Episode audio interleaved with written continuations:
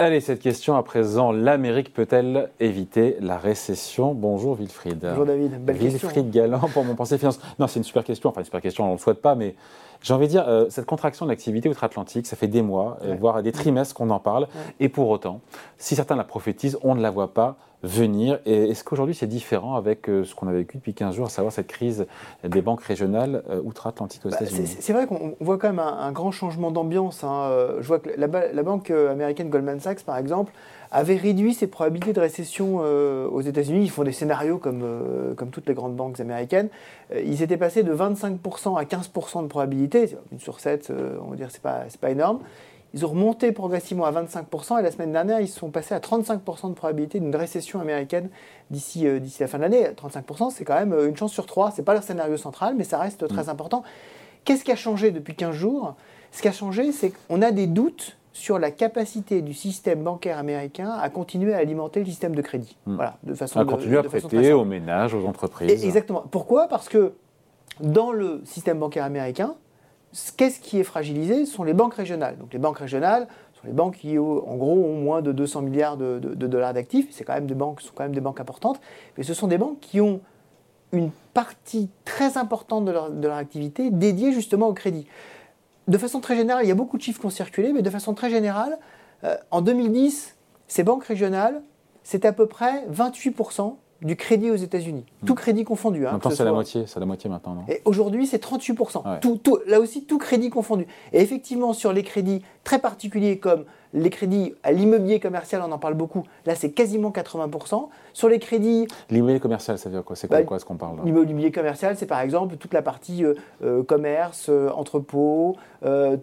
tout, tout, ce qui concerne l'activité commerciale du pays dédiée aux, échanges de biens et de services. Hein. Ça, peut être, ça peut être des mmh. entrepôts, ça peut être des biens, ça peut être des, des, des, éléments qui sont à destination directement du, du, du public.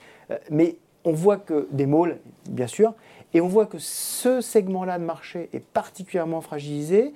Et on a comme crainte le fait que ça accélère une tendance. Parce que on peut dire, bon, il y a eu un choc, mais on est en train, effectivement, on voit sur le marché, on est en train d'absorber ce choc-là.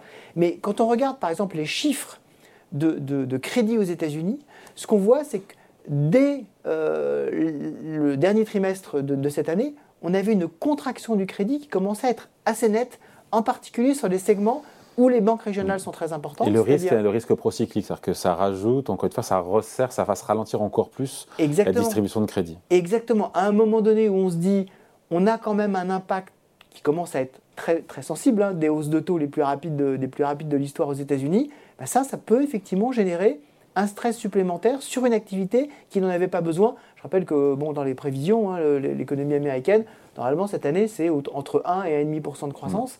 Euh, si vous en enlevez euh, ne serait-ce que 0,6, 0,7, 0,8, ça commence à tangenter la récession. Bon, et en même temps, donc, il y a ce risque-là, le risque que euh, les banques prêtent moins et donc resserrent le crédit et donc la croissance, l'activité soit moins soutenue, qu'elle tangue et qu'elle aille vers la récession. Après, quand on regarde les données, notamment de l'emploi, ça reste effectivement très très solide aux États-Unis. C'est un, soutien, un soutien qui est fort, mais là aussi, les, les dernières tendances, quand on les regarde de façon fine, sont pas extraordinairement optimistes. Hein. Euh, on, avait, on en avait parlé déjà euh, sur ce plateau. Euh, quand on regarde par exemple l'emploi intérimaire aux États-Unis, on est déjà en contraction de l'emploi intérimaire aux États-Unis depuis deux mois. Donc ça veut dire que cet indicateur, qui est normalement un indicateur avancé mmh. de, du dynamisme de l'emploi, est en train de baisser. On voit aussi que sur des segments, alors il y a des segments qui sont très forts aux États-Unis en ce moment, qui sont très très dynamiques, tout ce qui est hôtellerie, restauration, euh, ça embauche à tour de bras. Mais en revanche, des segments qui sont très importants pour la croissance parce que ce sont des personnels qui sont normalement un peu mieux payés que la moyenne, des segments comme euh, l'informatique, des segments comme la finance. L'informatique, c'est à peu près 3 millions d'emplois aux États-Unis et la finance, c'est en gros 10 millions d'emplois, entre 9 et 10 millions d'emplois aux États-Unis. aux États-Unis, il y a à peu près 100 millions d'emplois. Hein. donc, mmh. voilà. donc sont déjà en, contraction et ça devrait s'accélérer. On a pas mal de plans de licenciement qui ont été annoncés et on voit déjà, on commence à voir dans les chiffres que sur ces segments-là, ça commence à baisser. Donc là aussi, euh, le moteur consommation américain, il existe toujours, mais il est en train de ralentir. Et donc, euh, et les chiffres côté consommation pour le coup, côté vente de détail, ça donne quoi? Bah, Là aussi, les, ventes de détail, ça reste dynamique, mais on, a une inflexion, on est en train euh, depuis, euh, depuis un mois, tac, on, voit qu'on voit qu'on est en train de baisser, on voit que les surprises sont aussi négatives. Donc la probabilité de récession est en train d'augmenter. Ça ne veut pas dire que c'est obligatoire, ça ne veut pas dire qu'on y va tout droit, mais ça veut dire que les risques il va falloir, sont en train de monter et donc il va falloir faire très attention pour éviter cette récession. Et pour éviter cette euh, récession, ce scénario noir, qu'est-ce qu'on peut imaginer? Quelle transition, euh, transition David eh ben, Exactement. vous n'y croyez pas d'ailleurs, vous, au passage, hein, cette récession Moi, moi, je, récession, on parle de, baisse de l'activité sur deux trimestres. Ce n'est pas une récession sur l'ensemble de l'année. Je, hein. n'y crois pas parce que je, je pense que les banques centrales, à partir de la Banque centrale américaine, saura, euh, on en parle beaucoup euh, dans l'actualité euh, française, mais saura se mettre en pause. Mm.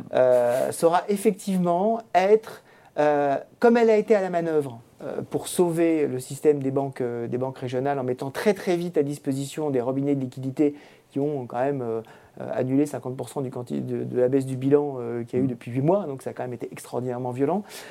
elle saura, à un moment donné, se mettre là aussi en, mode examen de ce qui est en train de se passer dans l'économie américaine. Ce qu'on est en train de voir, on ne peut en faire trop. C'est la conséquence d'une politique monétaire extraordinairement puissante et déterminée pour combattre une inflation qui on le sait, est vraiment en train de baisser.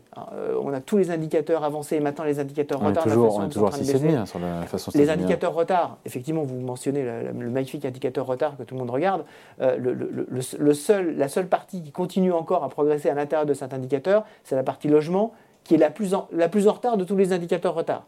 Euh, donc la, puissance du processus des inflationnistes, il est très très clair aux États-Unis. La question, c'est est-ce qu'on accepte d'être à 3% euh, d'inflation à la fin de l'année, et donc de laisser le processus se Les dérouler. Les trois quarts des économistes américains attendent une inflation supérieure à 4% d'ici la fin de l'année. Absolument. Ça veut dire que la plupart se, trompent donc, mais euh, voilà, c'est sur 217 économistes quand même. Hein. Euh, non, tout à, en fait, ce qu'on constate, c'est que là aussi, les, les, présidents des économistes, c'est un bon effet retard. C'est un peu comme les analystes, c'est-à-dire qu'en fait, vous voyez tout ce qui est en train de se passer et vous prolongez en fait les courbes.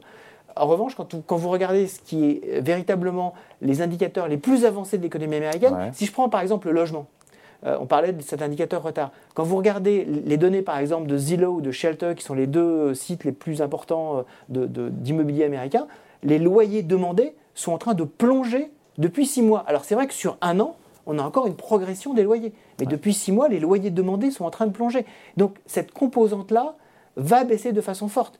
Et aujourd'hui, ce qu'on voit, c'est un rattrapage des salaires. On a, une crainte hein, aux États-Unis là-dessus, mais un rattrapage des bas salaires. Euh, on ne peut pas dire que ce soit un véritable problème aux États-Unis d'avoir des bas salaires qui progressent. Bien sûr. Sur les indicateurs, on finit là-dessus, sur les indicateurs avancés qui pointent vers une récession plus sévère que ce qu'on imagine. Il quoi aujourd'hui? Bah, dans, les indicateurs avancés qui sont un petit peu, un petit peu inquiétants, on a, euh, on a des stocks hein, qui, sont en train de, qui, sont en train de monter, euh, qui sont en train de monter. On a aussi, quand même, la partie manufacturière. Toute la partie manufacturière américaine, on voit euh, qu'elle est en train de s'écarter de la partie des services, qui normalement est un peu plus mm. retardée aussi, mais euh, qui reste très dynamique. Mais la partie manufacturière, elle, on voit qu'elle est, elle est entrée en récession, cette, euh, cette, économie américaine manufacturière. Quand on regarde par exemple les indicateurs des, des fêtes régionales, hein, l'indicateur de la fête de Dallas ou de la fête de Virginie, qui sont tombés cette semaine, on voit qu'ils sont en territoire extrêmement négatif. donc ça, ça veut véritablement dire que l'industrie américaine mm. souffre cet indicateur-là, c'est un indicateur avancé, et donc ça fait partie des choses que je suis sûr la, la, la Réserve fédérale est en train de prend pas en compte, et qui ne prend pas en compte ce qui s'est passé sur les banques régionales. et, Qui, et, bien sûr, bien sûr. Là, on, est véritablement sur les banques régionales, la contraction de crédit. On vient de parler de la contraction de crédit qui, a, qui, qui commençait à avoir lieu. La contraction de crédit sur les 15 derniers jours, c'est Apollo euh, Management qui l'a euh, calculé, c'est une très grande société d'asset management aux États-Unis. C'est l'équivalent d'une hausse de, de, taux supplémentaires de 150 points de base ah de, la Réserve fédérale américaine. Donc c'est extraordinairement violent en termes de contraction, ce qui s'est passé sur les 15 derniers jours. On va voir ce qui va se passer sur les deux prochains mois. Mais on voit que d'un seul coup, l'activité de crédit s'est mise en pause sur une grande partie du système bancaire américain. C'est tout à fait normal parce qu'il faut euh, là aussi retrouver de la marge de manœuvre bilantaire, mais ça veut dire aussi qu'on a un moteur, et ce moteur-là, il alimente aussi euh, la partie industrielle. Pourquoi est-ce qu'on a une récession industrielle aux États-Unis? C'est parce qu'on commence à voir aussi une contraction du crédit, y compris à destination des entreprises industrielles, des entreprises commerciales. Ça, c'est véritablement à surveiller parce que quand, on, quand le crédit s'arrête, c'est très favorable pour l'inflation, ça veut dire que c'est aussi négatif pour l'activité. Il faut trouver le bon équilibre. Et l'équilibre, il n'est jamais facile à trouver entre des indicateurs avancés qui sont quand même en train de, tomber un peu et les indicateurs avancés d'inflation qui tombent aussi. Il ne faudrait pas euh, chasser la propre pour l'ombre. Voilà, donc la question l'Amérique peut-elle éviter la récession? C'est encore possible. Même si on y va, on y va un peu. Mais si on ne fait rien, on risque effectivement d'y tomber, mais euh, euh, sous les, sous, peut-être sous les bravos de certains banquiers centraux qui seront très contents d'avoir enfin leur inflation à 2%. Mais je pense qu'on aura un autre problème dans ce cas-là. Voilà, et on baissera les taux, etc. Et, on, repartira sur et, et, on dira, oh là là, je ne comprends pas, ça ne marche pas.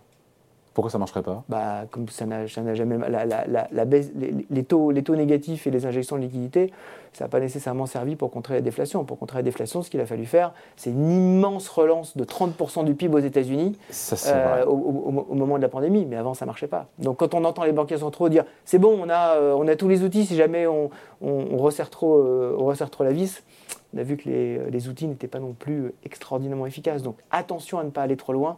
On sait, on, sait comment euh, casser un processus inflationniste. On ne sait pas, sauf à mettre 30% du PIB sur la table. Financé par la Fed, pardon. Financé par la Fed, ah. exactement. On ne sait pas comment euh, casser un processus déflationniste. C'est le prochain épisode de la prochaine saison de l'histoire. On n'en est pas encore là. Merci beaucoup. Point de vue signé Wilfried Galland. Merci beaucoup, pour Finance. Salut. Salut.